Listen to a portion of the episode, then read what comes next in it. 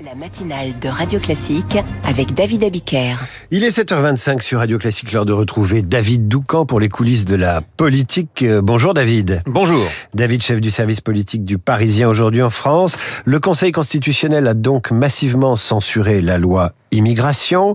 Le gouvernement a annoncé promulguer au plus vite ce qui reste de cette loi. Les républicains ont dénoncé une décision politique des sages comme le Rassemblement national qui a parlé d'un coup de force des juges. Mais ce matin, on s'interroge que peuvent bien se dire les Français de, tout cela? Oui, c'est la bonne question. Beaucoup se la sont posés hier soir au sein de la majorité, comme ce ténor macroniste tendance euh, aile droite qui m'a confié à chaud, je le cite, c'est bien simple, nous sommes tous perdants, sauf le RN. Sur la forme, que ce soit nous ou LR, nous passons pour des peintres.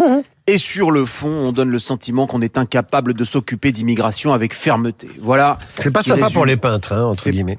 C'est une expression, évidemment, que euh, ces artisans euh, sont indispensables. Euh, mais voilà, qui résume bien cette déclaration, cette confidence, résume bien, convenons-en, la situation. Cela fait plus d'un an et demi que le projet de loi immigration est sur le tapis avec cet atterrissage paroxystique en plein mois de décembre, le spectacle de forces politiques qui, se, qui ne sont absolument pas dans la co-construction, mais dans le rapport de force. C'est à qui euh, cassera le bras de l'autre. LR était si fier d'avoir tenu le stylo à la place du gouvernement au point de presque faire exploser la majorité. En réaction, le camp Macron a voulu humilier la droite en prévenant que ses ajouts seraient euh, censurés à la fin, mais l'argument ne touche que les initiés. Que se dit le grand public? Un parlementaire macroniste inquiet mais lucide nous répond Marine Le Pen et Jordan Bardella ont un vrai talent pour la récupération. Ils vont se régaler sur ce coup puisqu'ils disent depuis toujours qu'il faudra un référendum et qu'il faudra réformer la Constitution. Oui, mais la censure d'hier repose surtout sur des cavaliers, donc euh, des problèmes de procédure, plus que euh, sur des entorses aux principes constitutionnels. Tente-t-on euh, d'objecter Personne ne va comprendre cela, conclut notre élu.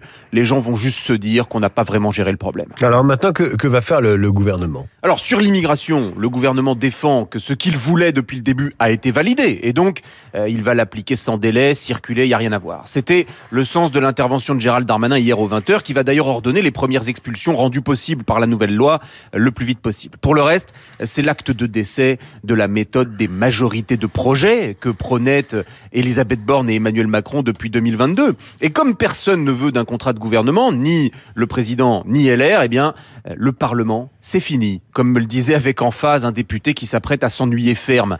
Il y aura l'IVG, euh, la fin de vie, peut-être une loi Pacte 2 euh, dans le sujet, sur le sujet économique, dont on ignore le contenu, mais conclut un proche du pouvoir pour ce qui est des grandes lois politiques et controversées le président a payé pour voir. Merci David. Les coulisses de la politique à retrouver euh, sur l'application Radio Classique. Et puis on reparlera évidemment de cette décision du Conseil constitutionnel à 8h15 avec l'invité de la matinale. Il s'agit d'Anne-Charlène Bézina. Elle est constitutionnaliste et politologue. Tout de suite, le